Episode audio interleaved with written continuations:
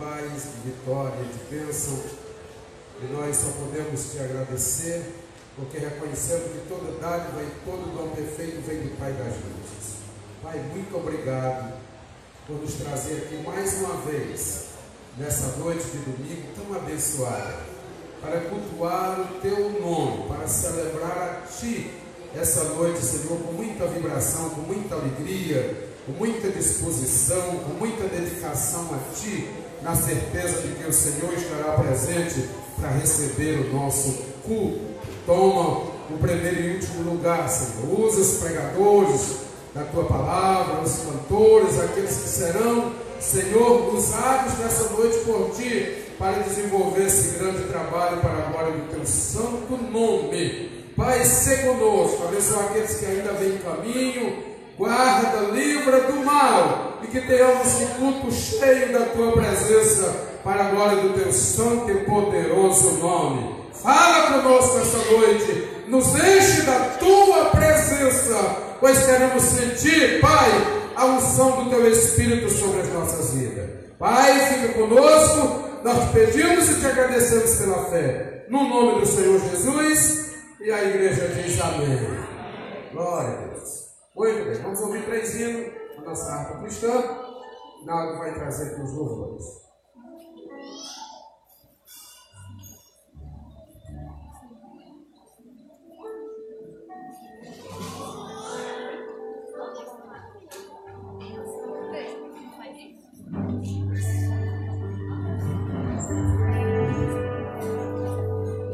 Saúde a todos a paz do Senhor.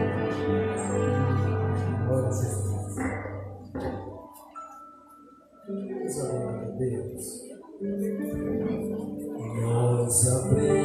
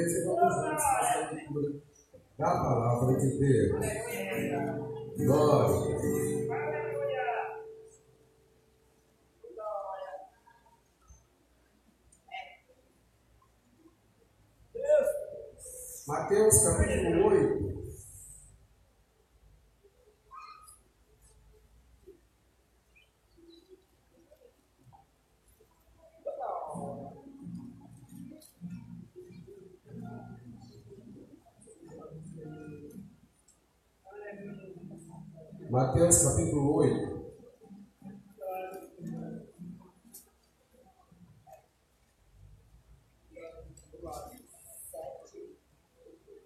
Amém. A partir do verso número 5.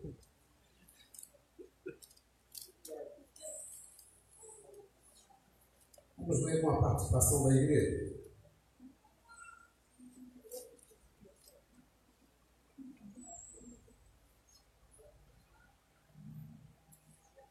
Todos encontraram, amém? Amém. Eis assim o verso 5. E entrando Jesus em Cafarnaum, chegou junto dele um centurião rogando-lhe. Senhor, o meu criado jaz em casa. Venha também a Não foi Vamos começar de novo. Você prepara aí, enche o irmão, olha para a letra e solta a voz. É Jesus ele precisa fazer da melhor maneira.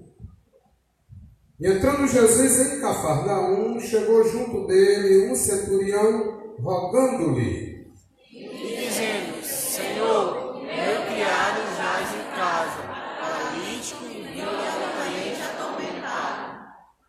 E Jesus lhe disse, eu irei e lhe darei saúde.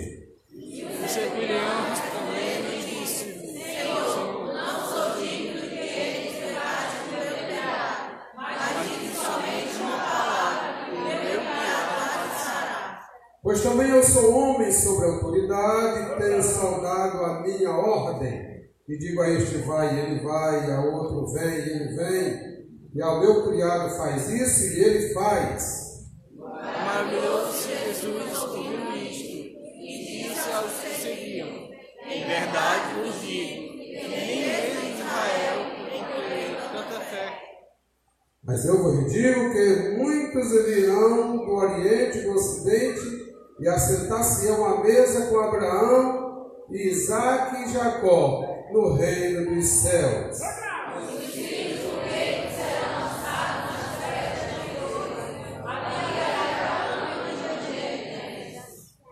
Então disse Jesus ao centurião: Vai, como crer que seja feito. E naquela mesma hora o seu criado sarou. Quem pode dar glória a Deus por isso? José Firmino vai fazer oração agradecendo a Deus pela palavra.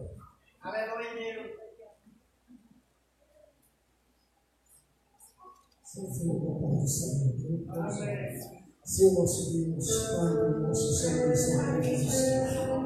Pai, graças te damos, Senhor, pela oportunidade de mais uma vez estar na tua casa.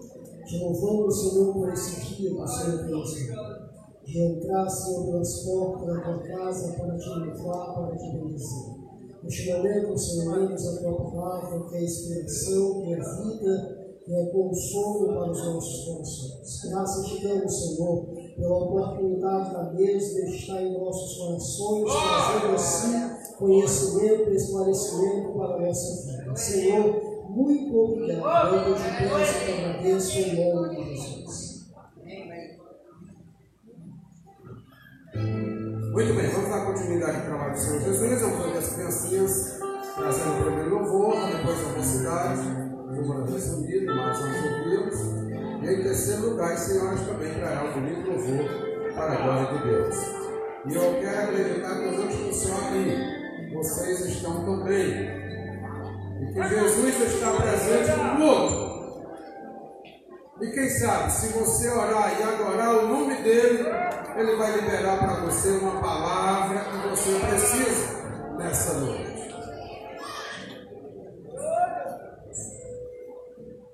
Thank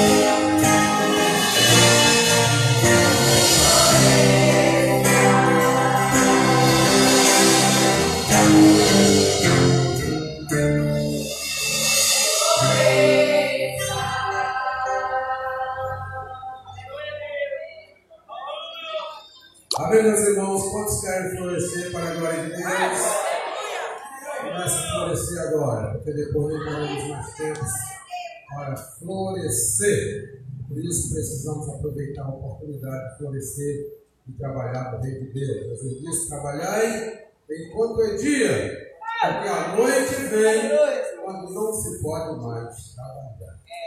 Vamos ver uma vitória trazendo bonito louvor para a glória de Deus. Louve ao Senhor. A partir desse momento, enquanto já Senhor, já começamos a adorar, faça o máximo de atenção, tenha o máximo de atenção àquilo que será exposto aqui nessa noite, porque com certeza Deus tem uma palavra para você. E nós queremos oferecer noite um dos nossos maiores cultos para Deus. Até porque não sabemos se nós teremos a oportunidade de oferecer outro. Talvez esse seja o último. E por esse ser o último, ou pode ser o último, nós vamos oferecer da melhor maneira possível, com toda a força da nossa alma e do nosso coração.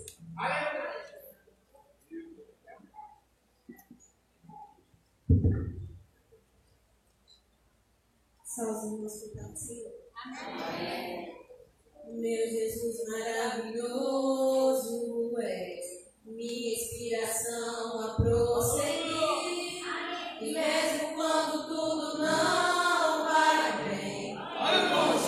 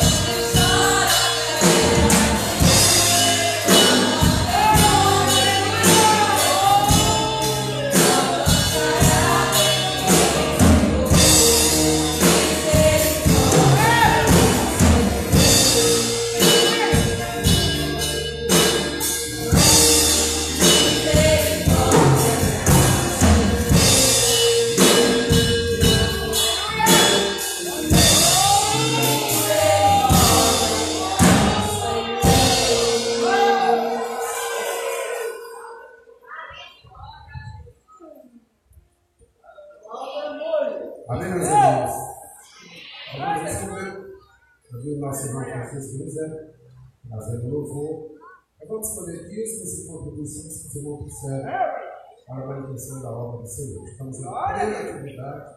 Os irmãos tiveram aí através das redes sociais. Como está a congregação em Boa Vista. A gente está dirigindo ali. Acho que essa semana foi com a caravana. Deu mais um grande avanço. O trabalho ali está se aproximando já aos seus momentos finais. Vai ser muito bom aquela obra. É na frente daquela via, eu estava dizendo para os irmãos, não tem evangelização maior do que essa. Essa obra sendo terminada, a igreja bem construída, bem terminada, direitinho.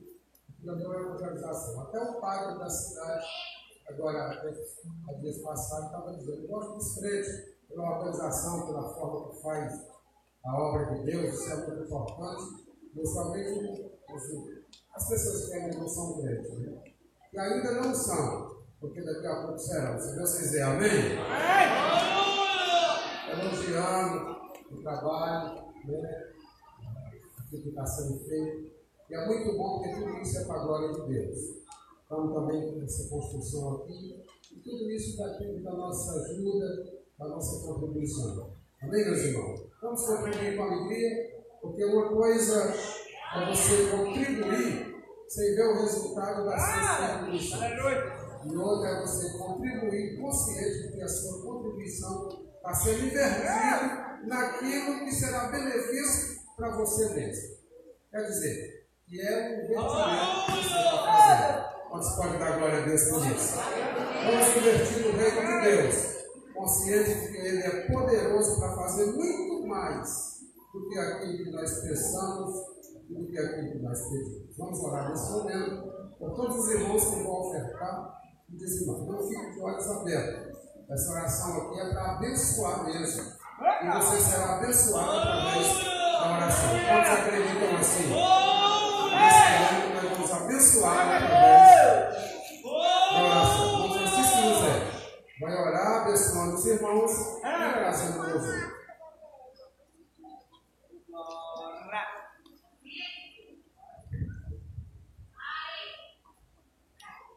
Também salve o povo de Deus, com a paz do Senhor. Amém? Oremos em nome de Jesus. Querido Deus, amado Pai, Senhor da glória, neste momento, Jesus, nós somos a Ti, meu Pai, por recebemos da Tua casa, Pai. Deus, obrigado por tudo, por esse dia tão maravilhoso, Pai, que passamos na Tua presença. E na noite desse dia, Senhor, estamos aqui para te agradecer. Pai, neste momento, Senhor, entrego na Tua mãos, meu Pai, a Tua igreja, Pai. Neste momento, eu vou ofertar e dizimar para a Tua obra, Senhor. Pai, tome em Tuas mãos, Pai, na contribuir, Pai. Toma frente, Pai, daqueles que têm, Senhor, e aqueles que não têm, Senhor. Abençoa, Pai, da mesma forma, para que ele possa também contribuir com a tua obra, Senhor. É o que eu te peço nesta noite, pela fé, te agradecer em nome de Jesus. Amém. Glória a Deus. Vamos louvar o Senhor, porque Ele é bom e é de glória, aleluia. É que eu preciso de um milagre. Transforma a minha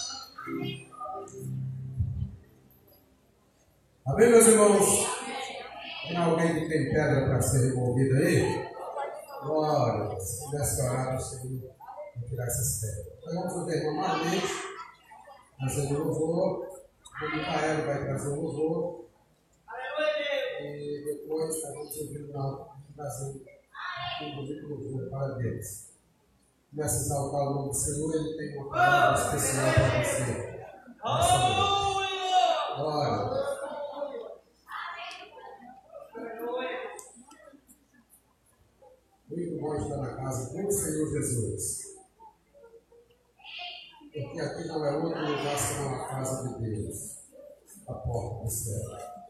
Jesus está nesse lugar. E a bênção que você precisa não está no homem. A bênção que você precisa está em Deus. Amém, meus irmãos? E se eles, irmãos não ouviram, a bênção que você precisa não está no homem. A bênção que você precisa está em Vamos participar do culto. Jesus está aqui. Glória. Senhor Micael.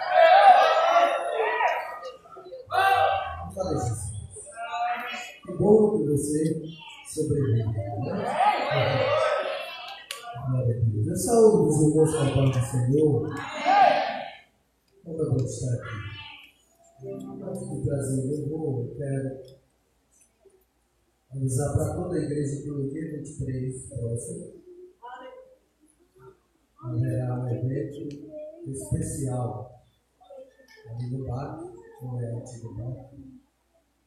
E a igreja está convocada. Tá bom? Amém? Amém. Glória a Jesus. É, aniversário do nosso pastor, nós queremos toda a igreja. Não, você não pode ficar de fora dessa festa. Vamos cantar, né? Deus tem uma palavra para você. Você crê? Aleluia!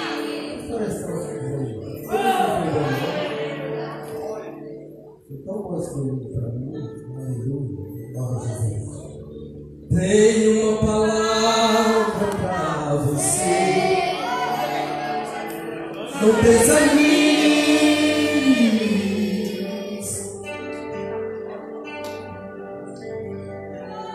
Tudo que você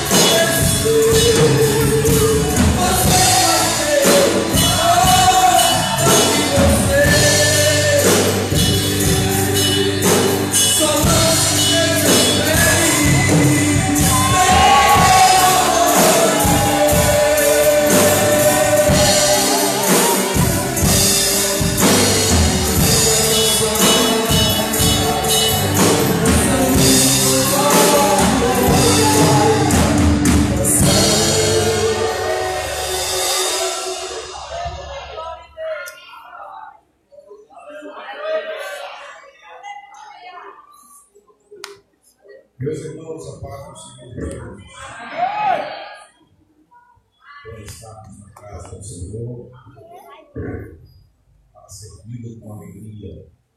Alegria que nós temos de servir a Deus, ela deve estar dissociada daquilo que estamos vivendo. E esse é um grande desafio, como cristão culto alegre a Deus, todo momento que nós estamos passando é um momento muito muito difícil. Nem a fazer isso. E eu penso que todos nós aqui já passamos pela experiência de vir à igreja com o coração quebrado, a alma triturada. Eu estou falando a verdade, sim ou não? Todos nós muitas razões. Muitas razões. É, a gente às vezes vem para a igreja nessa situação. Essa semana foi uma semana muito difícil.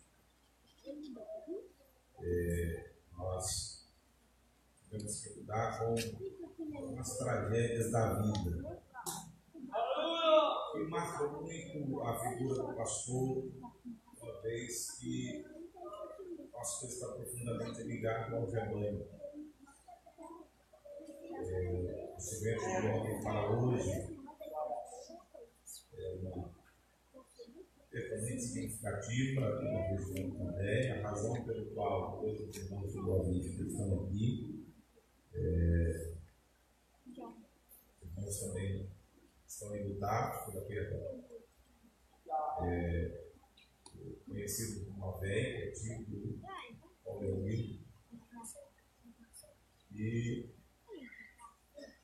no meu ciclo mesmo, eu fui sofrendo com as perdas de ontem para hoje, e a gente precisa estar firme nisso. A gente precisa manter o equilíbrio. A gente precisa administrar as crises e as perdas da vida. Porque nisso consiste em caminhar com Cristo. Amém? Amém. E esse é o desafio, de não se desesperar. E como é que você não se desespera quando você está diante de um caso onde a sua impotência é potencializada? Existem situações que a gente olha assim, eu estou me sentindo impotente. E essa noite eu vou pregar para pessoas que estão assim eu me sentindo impotente, eu não tenho o que fazer, eu não sei o que fazer, eu não tenho domínio do que está acontecendo, da situação é, que envolvendo. Mas, apesar desse sentimento de impotência, a gente sabe que Deus é bom o tempo todo, o tempo todo Deus é bom, Deus é sempre bom, mesmo quando coisas ruins nos acontecem. Hoje tem a grande dificuldade da gente enxergar a bondade de Deus quando coisas ruins nos acontecem. Né? Mas eu peço o coração dos irmãos, que Deus levante, traga consolo. Esse foi um ano de muitas perdas, muita gente aqui na igreja sofreu deficientes queridos e nós precisamos orar para que o Santo Espírito, no exercício do Ministério da Consolação, ampare os nossos irmãos. Porque a dor da perda, meus irmãos, meus irmãos, não é uma dor no corpo, é uma dor na alma. Sim ou não? Contornado. No corpo você toma um analgésico e ameniza. Mas na alma você precisa ter o afago do Senhor. Porque senão a gente fica sucumbindo. Não é verdade? E, deixa eu falar com vocês a respeito da próxima semana. É, nossa igreja ela continua em oração, nós estamos chegando mas não podemos é, amenizar no fervor, não podemos desistir da oração. Quarta-feira próxima nós temos um culto de discipulado aqui, de aprendizado, o culto Roberto vai estar, vai ser uma bênção, quarta-feira próxima. Congregações seguem com as suas reuniões normais, às terças e às quintas, e sexta-feira nós estaremos aqui no culto doutrinário, que vai ser uma bênção. Estamos nos preparando é, para as boas surpresas de Deus e que de novo virá o ano de 2020. Amém? Para além dessa expectativa, existe uma esperança maior que deve dominar a nossa alma, que é a volta de Jesus. E às vezes tem gente que fica esperando a virada do ano para a vida dele melhorar, mas melhor que a virada do ano para a sua vida melhorar é Jesus voltar. Sim ou não? Sim, a gente está almejando a volta de Jesus. Porque não importa o quanto de coisas boas que aconteça aqui, corrupção ela vai continuar dominando o corpo e a mortalidade também. Mas naquele grande dia, quando ele vier, e nós formos revestidos da incorruptibilidade, da imortalidade, e vermos o Senhor como Ele é, e a morte for tragada, aí sim será dado fim esse ciclo doloroso da vida. O ciclo doloroso da vida não finda enquanto Cristo não vier e nos retirar dessa terra. E esse é o nosso desafio. Amém? Então eu quero pregar nesta noite é, na primeira carta de Paulo aos Coríntios, no capítulo 15, abra sua Bíblia, por favor. Capítulo 15, versículo 51 a seguir. Primeira carta de Paulo aos Coríntios.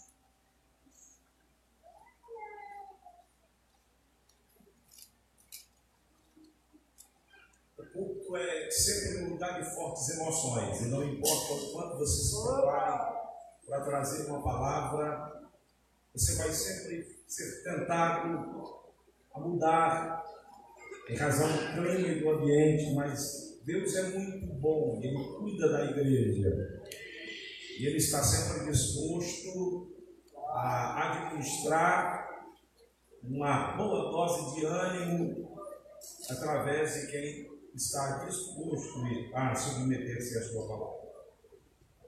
Primeira carta de Paulo aos Coríntios, capítulo 15, a partir do versículo 51, diz: Eis aqui vos digo um mistério.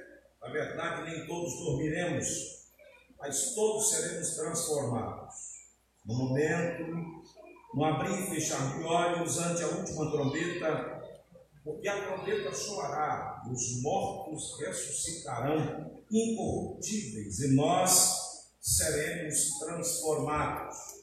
Porque convém que isto que é corruptível se revista da incorruptibilidade, e que isto que é mortal se revista da imortalidade. E quando isto que é corruptível se revestir da incorruptibilidade, isto que é mortal se revestir da imortalidade, então cumprir-se a palavra que está escrita: tragada foi a morte na vitória. Onde está a morte o teu aguilhão? Onde está, ó inferno, a tua vitória? Ora, o aguilhão da morte é o pecado, e a força do pecado é a lei. Mas graças a Deus que nos dá vitória por nosso Senhor Jesus Cristo. Portanto, meus amados irmãos, sede firmes e constantes, sempre abundantes na obra do Senhor, sabendo que o vosso trabalho não é vão no Senhor. O apóstolo Paulo, escrevendo à igreja que está em Corinto, ele, no capítulo 15, vai falar de um assunto que era objeto de debate, de confusão para muitos eleitos em Cristo, que era a ressurreição. E ele vai procurar descrever a ressurreição, fundamentar a ressurreição, sistematizar essa doutrina defendida pelos apóstolos e que a igreja hoje assenta a sua esperança neste episódio futuro glorioso. Hoje nós estávamos com um sepultamento e Thaís me fez uma pergunta. Thaís olhou para os estudos que ali estavam e perguntou como vai ser no dia da ressurreição. Eu fiquei me perguntando verdade, como vai ser no dia da ressurreição? Como ficarão os cemitérios? Como ficarão as epitáfias, as pedras de mármore, Existe homenagens no cemitério que custaram quase uma centena. Muito dinheiro. Conheço gente que investiu 20, 30, 40 mil reais para homenagear o ente querido que se foi. Mas como vai ficar tudo isso? Hoje, eu procuro sempre fazer, pregar mensagens que se comuniquem com a realidade, que não sejam mensagens que não tratem da realidade. E hoje, eu vi um, uma urna, caixão, descendo uma vala, pessoas com paz lançando terra em cima, aquele barulho e som esquisito, te vê que está descendo ali um voo carnal, que até algumas horas antes ou alguns dias antes estava respirando, se comunicando, falando bem, cheio de vida, mas desce a sepultura, porque essa é uma realidade de todos nós. Essa é uma realidade da vida. Não importa o quanto você relute, essa é uma realidade. Só há uma exceção para essa realidade que nós vamos ver. Eu fiquei pensando como que vai ser o dia da ressurreição. Aquela gente que morreu de acidente aéreo. Existem acidentes automobilísticos que eles são tão violentos, sequer se consegue reconstituir o corpo. Sepulturas que são cerimônias fúnebres que são realizadas somente com partes simbólicas do corpo. E aquela gente que caiu no mar e foi devorado por grandes peixes, como é que vai ser? Quem é que está pensando comigo? Vocês estão pensando? Aquela gente que foi acometida por uma enfermidade que teve no seu corpo carcomido, apodrecido. Incêndio. Pessoas que ficaram carbonizadas. Você já tinha pensado nisso? Como é que vai ser no dia da ressurreição? Essa gente que morreu em Cristo, como é que vai ser? Alguns nem acreditam que vai ser. Tem gente que acredita, e há, e há, e há teologias e doutrinas que defendem isso, não, corpo, esquece. O espírito é aqui. Mas a doutrina bíblica sempre defendeu a redenção do corpo, a redenção do corpo. Faz parte do ministério da obra da redenção de Cristo Jesus. E o apóstolo Paulo vai tratar sobre isso. Eu confesso que eu fiquei assim alguns minutos olhando e dizendo: será que esses túmulos ficarão revolvidos?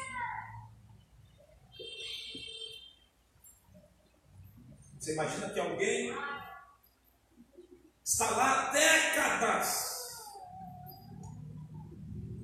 Gente que há séculos foi sepultada. Nem os ossos. Mas haverá um dia que a trombeta vai soar.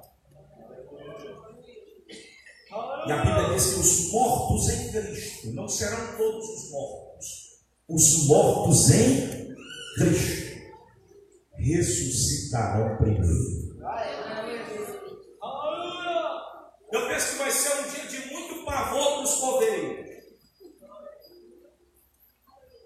Penso que vai ser um dia de terror para coveiros. Pode ser que diga, não. Se o arrebatamento será um rapto, estará de forma silente, e ele desencadeará uma série de outros acontecimentos, e no arrebatamento, no soar da trombeta, se inclui a ressurreição daqueles que morreram em Cristo, Isso de fato se dará de maneira silente. Concordo que possa ser assim. Mas isso não impede que túmulos no dia seguinte amanheçam destroçados. Não impede. E alguém disse, mas pastor, na ressurreição, nós teremos a glorificação do corpo. E um corpo glorificado atravessa a parede, atravessa a porta. Exemplo, Jesus. Não precisa ter porta nem parede. Então, não necessariamente os túmulos ficarão removidos.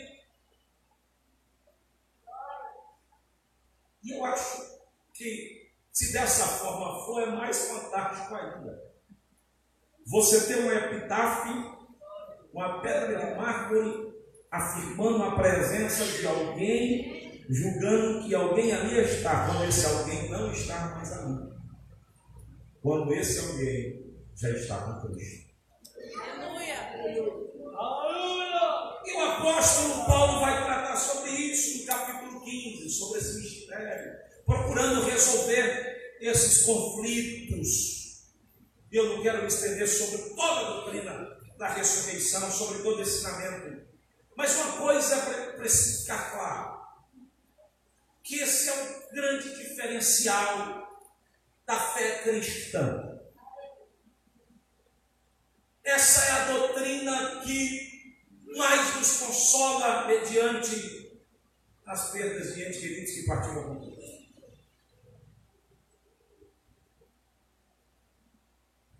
É que um dia nós nos encontraremos nesse processo de ressurreição. Aleluia.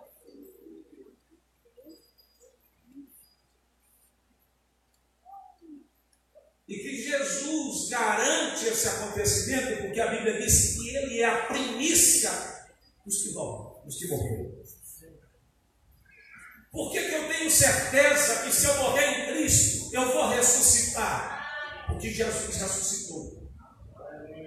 E porque Ele ressuscitou, eu também vou ressuscitar. Se morto estiver naquele grande dia. Nos consolamos todos. E mantemos firme a nossa convicção. Paulo, no versículo 51, dá como um mistério a glorificação do corpo, quando ele diz: na verdade, nem todos dormiremos. Alguém pode dizer que Paulo está falando do sono da alma. Mas Paulo aqui está falando de morte, nem todos morreremos. Pastor, o senhor acabou de dizer que essa é uma realidade de todos nós, todos nós vamos enfrentar. Mas vocês lembram que eu disse com uma rara exceção? E essa exceção se dá para aqueles que estão em Cristo. Paulo diz: na verdade, nem todos dormiremos, mas todos seremos transformados. Ele está falando para uma congregação de santos. A fala do apóstolo Paulo não é generalista, ele não está falando a todos os homens, está falando aos santos, está dizendo: nem todos dormiremos, mas todos seremos transformados. Pode ser que algum de nós, ao sair aqui da igreja, seja cometido com um infarto fulminante e parta desta vida ao encontro de Cristo. Um acidente ou qualquer coisa pode nos acontecer, estamos suscetíveis a isso.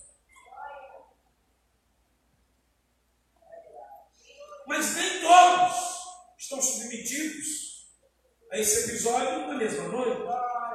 Uma coisa nós temos por certo: que todos seremos transformados. Diga para alguém que está do seu lado, esse seu corpinho aí vai ser transformado. Dedé está completando hoje 6,5, é isso? 6,5. Ele disse que está novão. E eu disse que depois que ele tirou o bigode ficou mais novo ainda.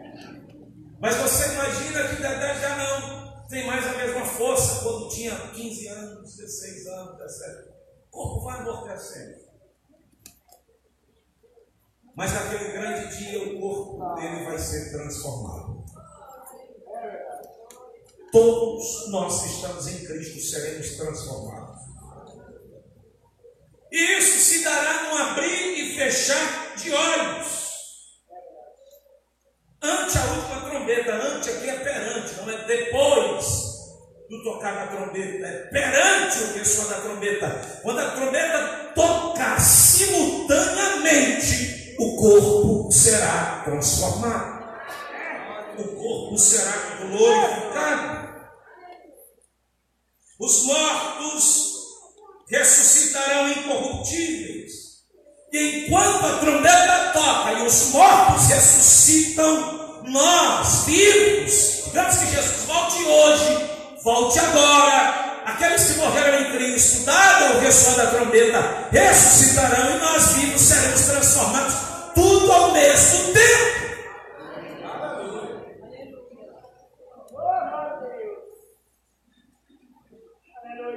Porque essa é uma conveniência da eternidade, é uma demanda da eternidade. Esse é o propósito de Deus na eternidade. Qual é o propósito de Deus na eternidade? É que tudo seja redimido. E quando eu falo tudo, eu estou falando também do corpo. E a redenção do corpo se dará com um revestimento onde aquilo que é corruptível se revestirá da incorruptibilidade. O que é que é corruptível, pastor? O corpo. O corpo é corruptível. Fadado à enfermidade, à doença, à tragédia. Vai passando o tempo e vai criando, o pessoal chama de pé de galinha. Não importa o quanto botox, silicone embora, você vai se esticar, vai para um lado que vai enviar. A não ser que você ande igual um balão cheio de ar. Isso parte. O metabolismo ele vai agindo aos conformes da natureza decaída. O homem vai morrendo a cada dia que passa. E se você não tiver nenhuma doença, e nenhuma tragédia lhe acontecer, você não for vítima de nenhum acidente, e nada disso lhe acontecer, ainda assim você vai enfrentar a morte, se não estiver vivo no dia da volta de Jesus. E essa é uma realidade. E que realidade é essa, pastor? Quando foi que isso aconteceu? Lá no Éden. O homem foi criado para ser eterno. Deus fez Adão para a eternidade. Não, não existia morte naquele projeto originário. A morte é uma consequência do pecado. A morte é o salário do pecado. E a morte, ela tem um aguilhão. A palavra aguilhão aqui no grego é, é ferrão, é instrumento de inoculação. Quem já viu aqui um escorpião? Quem já viu? Levanta a mão aí. Todos vocês já viram. Nem que seja em foto, você já viu. Vocês percebem que o, que o escorpião ele tem um ferrão. Não tem um ferrão? E como é que ele inocula o veneno? Ele inocula o veneno por meio do ferrão. Ferrou, abelha. A abelha também tem ferrão. E ela inocula o seu veneno por meio do ferrão. A morte tem um ferrão, um aguilhão. E qual é o veneno que a morte usa para o seu fim? É o pecado. O pecado é o veneno que leva à morte.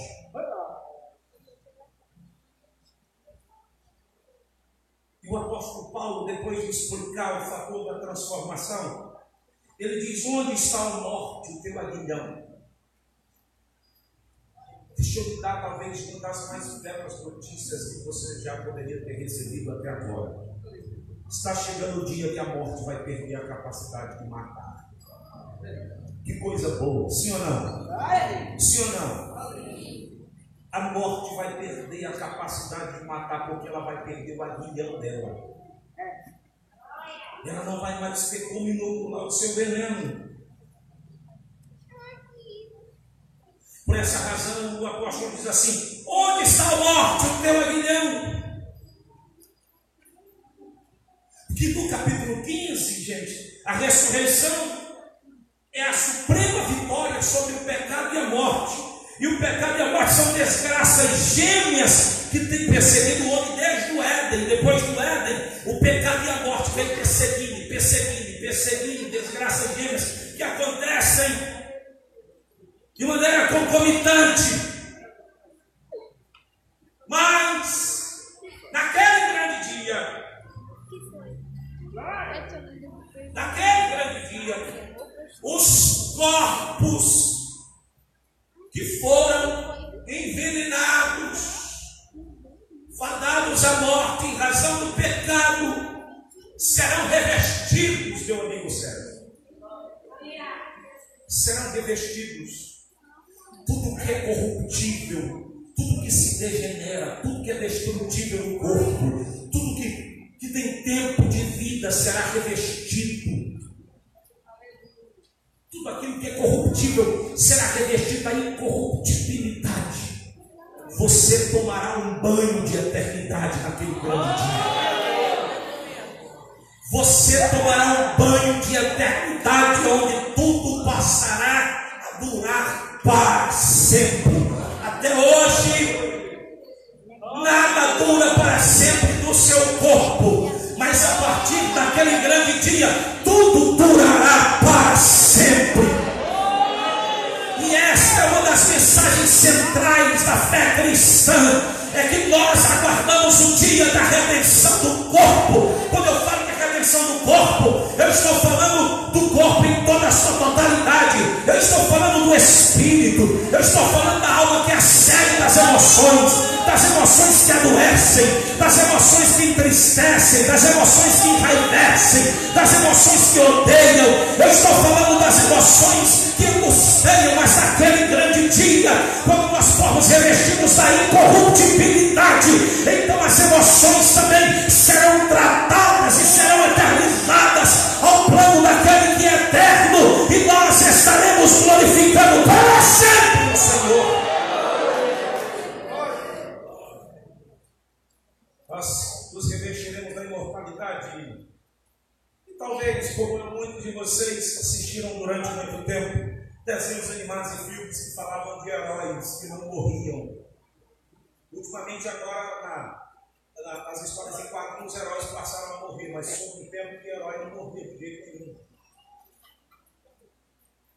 E eu gosto até dessa ideia de que histórias em quadrinhos falam de heróis que morrem. Porque só tem um herói que morreu e ressuscitou para nunca mais morrer, e o nome dele é Jesus. Mas eu ficava pensando, eu achava legal demais. Aqueles super-heróis que vinham, que eles atravessavam paredes. E não importa o quanto eles apanhassem, eles, eles não morriam. E a gente vai tomando consciência da verdade bíblica, conhecimento bíblico. E a gente fica pensando, isso vai acontecer com a gente. Corpo incorruptível, corpo leve, que transcende as leis da física. Você vai receber um corpo que atravessa a parede. Diga para a pessoa que está do seu lado. Você não vai precisar de porta. Você vai correr, correr, não vai precisar cansar. Você não vai dar aquela paradinha assim, deixa eu beber um golinho de água aqui, porque eu estou cansado. Naldo que gosta de fazer as corridas dele, eu acho que o Naldo naqueles dias vai correr. Ele vai descobrir que o corpo transcendeu uma limitação em razão do revestimento da incorruptibilidade. Aí o povo fica brigando por coisa dessa terra, por coisinha dessa terra, por recompensas terrenas. Gente, eu vou receber um corpo incorruptível, imortal. Poderia haver um prêmio melhor na caminhada com Cristo do que esse. E eu acho que está na gente começar a mudar a nossa forma de pensar, a nossa forma de caminhar com Cristo. Tem gente que está caminhando com Cristo atrás de esmolas, atrás de coisas. Antes gente me dá isso, me dá um carro, uma bicicleta, uma motocicleta. Você não está entendendo que um dos grandes prêmios da caminhada com Cristo é a glorificação do teu corpo, é, é o revestimento da incorruptibilidade incorruptibilidade, da imortalidade. Gente, coisas eternas nos estão prometidas e nós estamos brincando, nos gladiando por coisas que são passageiras, são coisas que são superficiais. Eu convido a igreja de Cristo aqui em Baturité a começar uma caminhada com Ele, pensando na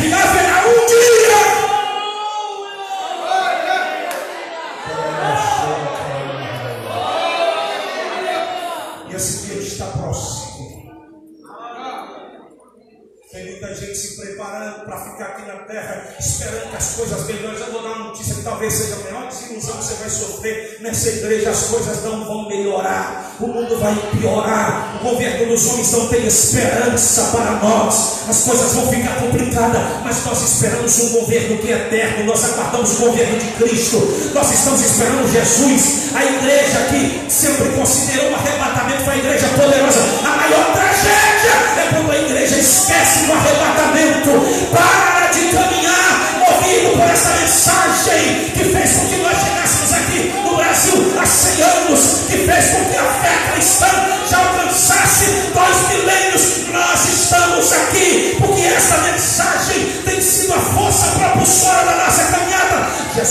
voltar. Jesus vai voltar. E quando ele voltar, tudo vai se resolver. Diga para alguém que está do seu lado, quando ele voltar, tudo vai se resolver. A gente fica querendo que, as coisas se resolvam amanhã, mas sabe quando é que as coisas vão se resolver de fato, de verdade? Quando ele voltar. Na vida de quem caminha com Cristo, gente, as coisas sempre se acertam. Pode até demorar, mas volta para o lugar. Essa minha fala fala de eternidade. Na vida de quem caminha com Cristo, as coisas sempre se acertam. Sempre volta para o lugar. E o que eu quero dizer com volta para o lugar? Eu quero dizer que nós vamos voltar para a nossa origem. Porque o céu não é só o nosso destino, o céu é também a nossa origem. E nós vamos voltar para as nossas origens, que ele tem diz amém.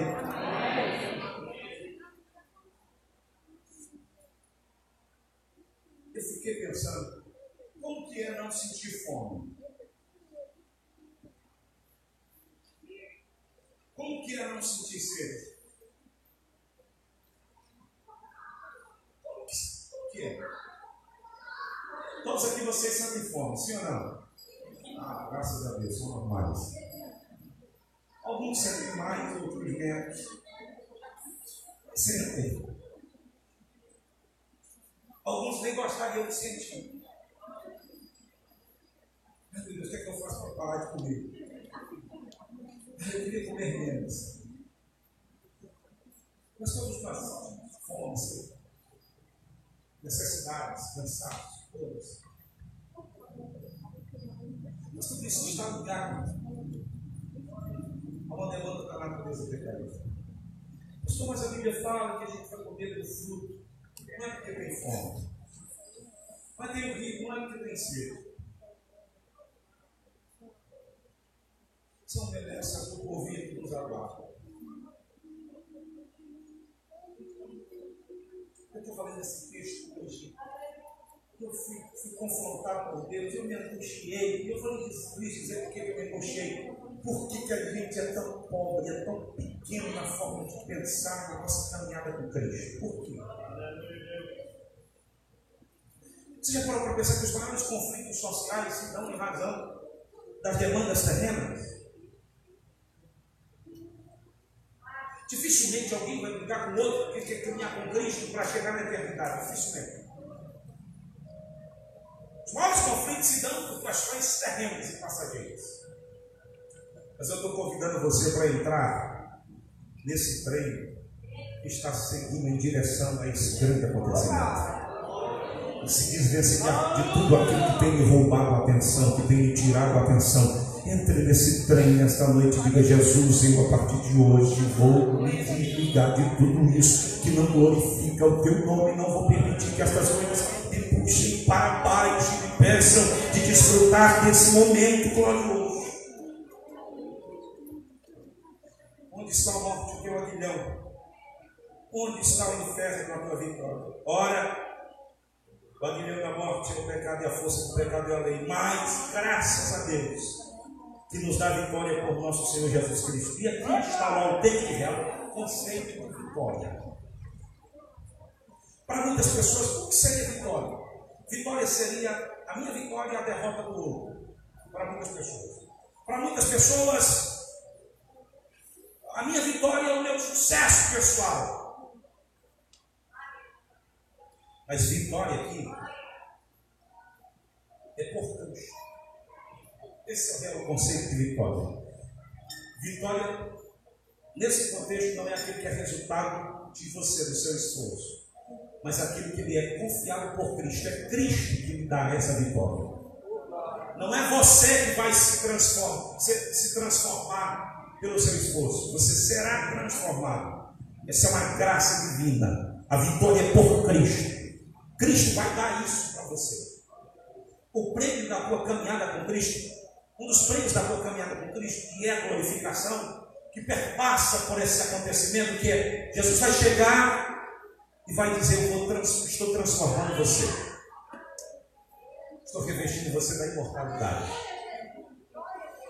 Essa, esse é o conceito de vitória. E o apóstolo manifesta uma gratidão. Ele diz assim: Mas graças a Deus que nos dá vitória por nosso Senhor Jesus Cristo.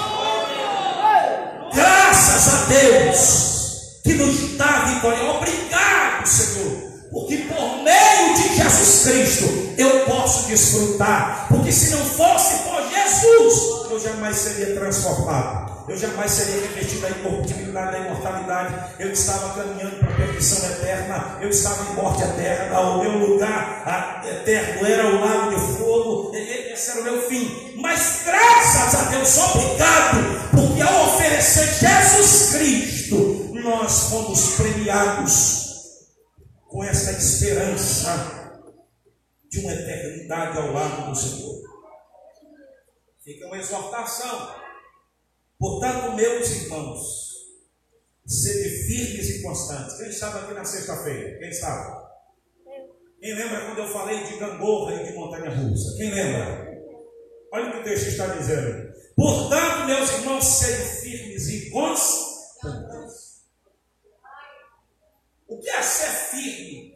É não ser demovido da posição que você está em Cristo. Todo dia tem gente que vai querer lhe arrancar da sua posição. Vai querer lhe arrancar. Desculpa. Mas todo dia tem gente que vai querer lhe arrancar da sua posição. Reflita comigo, ilustração. Digamos que aquela cadeira é a posição do Carlos Freire em Cristo. Não estou falando de posição ministerial. Estou falando de gente que fica brigando por posição dentro da igreja. Estou falando da posição em Cristo. Digamos que aquela é a posição dele. E todo dia tem gente que vai tentar arrancar ele da posição dele em Cristo. Mas ele tem que ser firme na posição em Cristo para que não seja demovido. Você entende isso? Ele tem que assumir uma posição para que ninguém o tire de lá. Mas não basta estar firme nessa posição. É preciso ser constante. E, e a constância aqui é estar sempre no lugar que Deus quer que você esteja. Como Deus falou conosco na sexta-feira aqui. E a mensagem de hoje vem desse mesmo sentido. Cuidado com a sua inconstância. Tem gente que é hoje e amanhã não é. Tem gente que crê hoje e amanhã não crê. Tem gente que está hoje com 220 e amanhã não está. Eu não estou falando de ânimo. Eu estou falando de constância na caminhada de fé, porque o seu ânimo pode oscilar. Tem dia que a gente está morocochô mesmo, tem dia que a gente está para baixo mesmo. Tem dia que a gente está recluso mesmo, tem dia que a gente está, não quer conversar com ninguém, não quer ouvir ninguém. Eu não estou falando de ânimo, eu estou falando de constância na caminhada de fé. Eu estou falando que não importa o quão baixo esteja o teu ânimo, você está constante em Cristo Jesus. Tem gente que não consegue dissociar isso.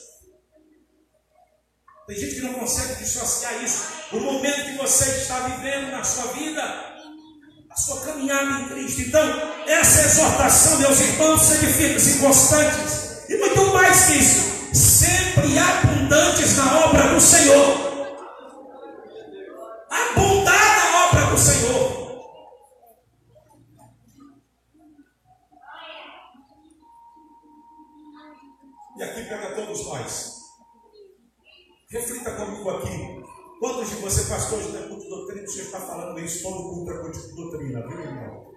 A pregação que ter um ensinamento.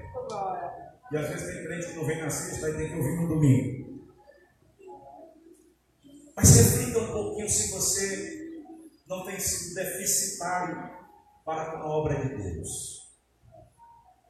Será que você tem feito tudo o que poderia fazer e que deveria? Ou será que a obra de Deus, na obra de Deus, somente o seu resto de tempo, somente o seu resto de habilidade? É isso que o texto está dizendo. Sempre abundantes na obra do Senhor. Você tem abundado na obra do Senhor? Ou a obra do Senhor para você é só quando dá certo? É só quando dá certo? Paulo está dizendo, meus amados irmãos, sede firmes e constantes, sempre abundantes na obra do Senhor. Porque o céu paga e o céu paga muito bem. Sabendo que o vosso galardão não é vão, Senhor. Diga para alguém que está do seu lado do céu, paga muito bem. Você tem feito tudo o que pode em favor da obra de Deus? Tem feito tudo o que pode? Eu quero te chamar para reflexão, para que de repente alguém naquele grande dia não diga assim, ô oh, Jesus, eu tinha um pastor, pastor Gilmar, e ele não pregou isso, ele nem disse isso, se a gente operasse na obra, se a gente trabalhasse na obra, a gente seria galardoado. Depois que eu estou pregando você pode até dizer isso, mas vai estar mentindo. E aí nem passa, desce direto. E acho até difícil que alguém use essa justificativa, porque só estará no tribunal de Cristo quem for glorificado. E quem foi glorificado já está revestido de corruptibilidade e mortalidade. Então não tem mais possibilidade de pecar. Quem aqui tem raiva do pecado? Quem tem? Se não tiver, dá para aprender. Tenho raiva do pecado. Quem tem raiva do pecado aqui? Levanta a mão. A gente tem que ter ódio do pecado. Não deu não, pastor, não deu não. Mas ainda tá bom pecar. Se brincar, tem gente que está, ô pastor, é tão bom pecar. O ruim é, é o salário, mas se não fosse, eu, eu nem achava.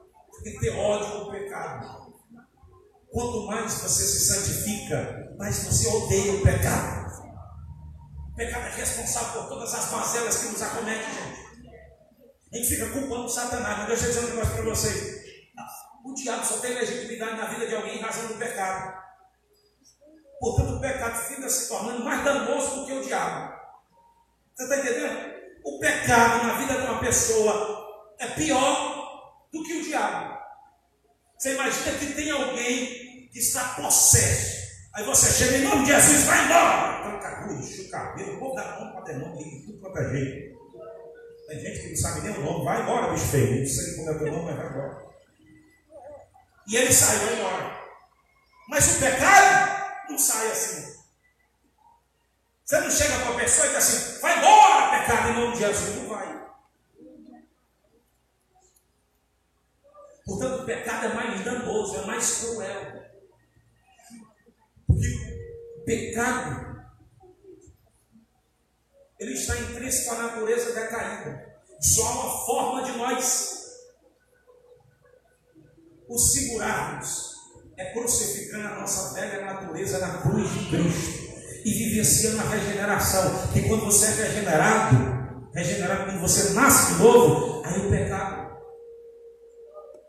enquanto não nascer de novo. Por isso Jesus disse para Nicodemos: necessário é nascer de novo. Enquanto você não nascer de novo, o pecado vai permanecer com a régide sobre a tua vida.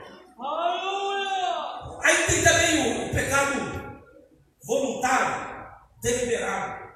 Não é? Então, você foi liberto, foi regenerado, o pecado, etc. Mas tem aquela tentação.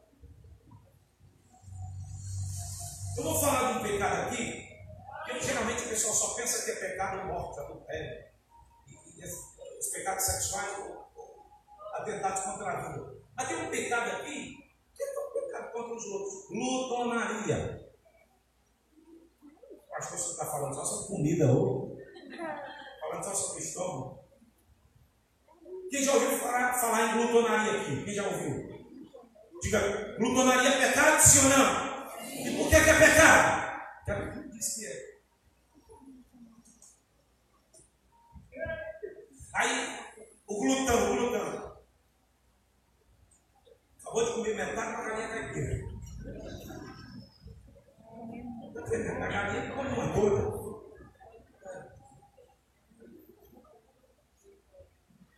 Aí ele chega na casa da mãe dele, aí tem um carro, vou falar do que eu gosto, tá? Aí tem um carneirozinho lá daquele, eita, cheirando. Você quer, meu filho? Mãe, eu já almocei. Mas como, meu filho? vamos comer um pouquinho. E toma carneiro. Com cuscuz. Pirão. Quem tem, quem tem restaurante depois do culto vai lucrar, né? Porque eu estou provocando. Aí ele sai da casa da mãe e passa na casa do amigo. Aí tem lá uma macarronada daquela. Rapaz, tem uma macarronada assim, a gente acabou de comer, tu quer? Eu já comi. Estou cheinho aqui. Não, vamos, vamos ver se é bom, vamos embora. E toma macarronada. Ela sai da casa do amigo e volta para casa. Quando ele volta para casa, se isso é na hora do almoço, já estão fazendo um lanchinho. Aí ele diz, rapaz, eu vou comer aqui uns cinco de carioca. ovozinho mexido. Queijo não pode ser aquele fininho, tem que ser aquela fatiazona.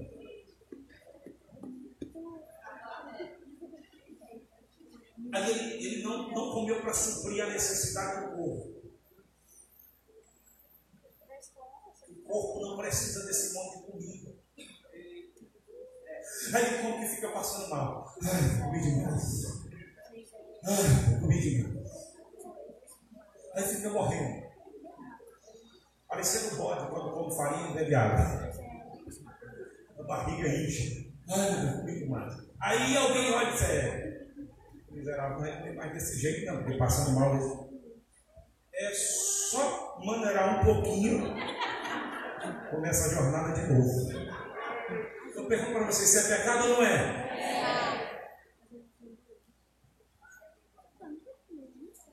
Só que as pessoas têm dificuldade de considerar que as pequenas coisas, elas são superdosas na nossa relação com Cristo.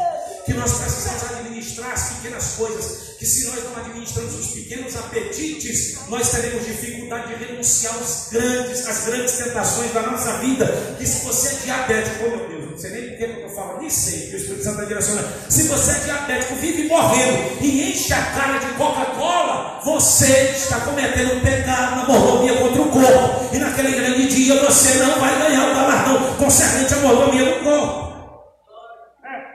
Pouca gente deu glória a Deus. Nós precisamos administrar os pequenos apetites que nos fazem mal. Quando nós não administramos as pequenas coisas, nós seremos vencidos pelas grandes coisas. Preguei isso aqui no domingo passado. Vencer os pequenos desafios para estar apto para vencer os grandes desafios. E não venha dizer que você não tem condições para isso, porque a Bíblia diz, mas graças a Deus que nos dá vitória por nosso Senhor Jesus Cristo. E Paulo jamais exortaria a igreja de Cristo sem que isso fosse possível. Ele está dizendo, meus irmãos, sejam firmes e constantes, sempre abundantes na obra do Senhor, sabendo que é uma recompensa. Abunde na obra de Deus. Vença os pequenos apetites. Pastor, o que, que o senhor está tá falando? Abundar na obra de Deus, vencer os pequenos apetites. Porque às vezes são pequenas coisas, pequenos desejos que me retiram de abundar na obra de Deus. Tem gente que deixa de vir para a igreja por pequena coisa. Tem gente que deixa de, de, atuar na casa de Deus por pequena coisa. Tem gente que deixa de evangelizar por pequena coisa. Tem gente que deixa de orar por pequena coisa. Mas Deus esta noite está nos chamando para na esperança da ressurreição. Abundar na obra do Senhor. Amém? Quantos recebem esse ensinamento? Vocês querem ressuscitar ou ser arrebatados?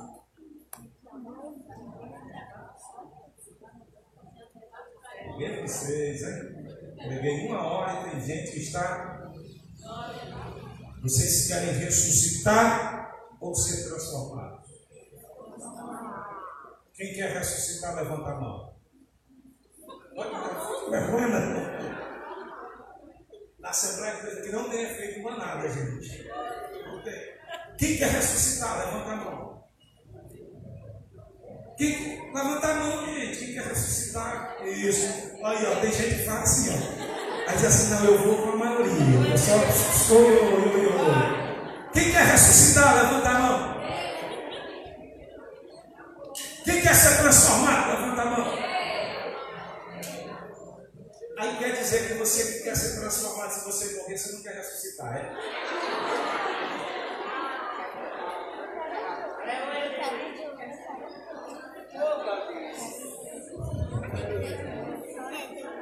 Quem quer ressuscitar e ser transformado, dependendo da situação, levante a mão. Se eu morrer em Cristo, eu ressuscitarei primeiro, mas se estiver vivo, serei transformado. Essa é a nossa esperança.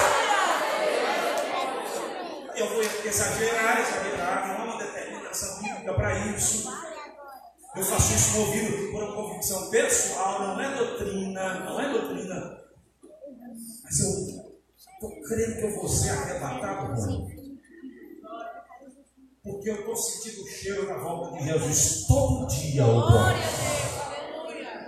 Todo dia eu estou sentindo o cheiro da volta de Jesus. Mas pensa como eu, todas as vezes que com os olhos para o céu, eu recebo um testemunho e creio que é do Espírito que Jesus está voltando. Jesus está às portas. Ele não tarda a vir buscar a sua igreja. Então prepare a sua vida, se encha do Espírito, viva em santidade para desfrutar desse momento glorioso. Fique de pé exaltando e adorando e glorificando o nome do Senhor, tomado por esta esperança viva.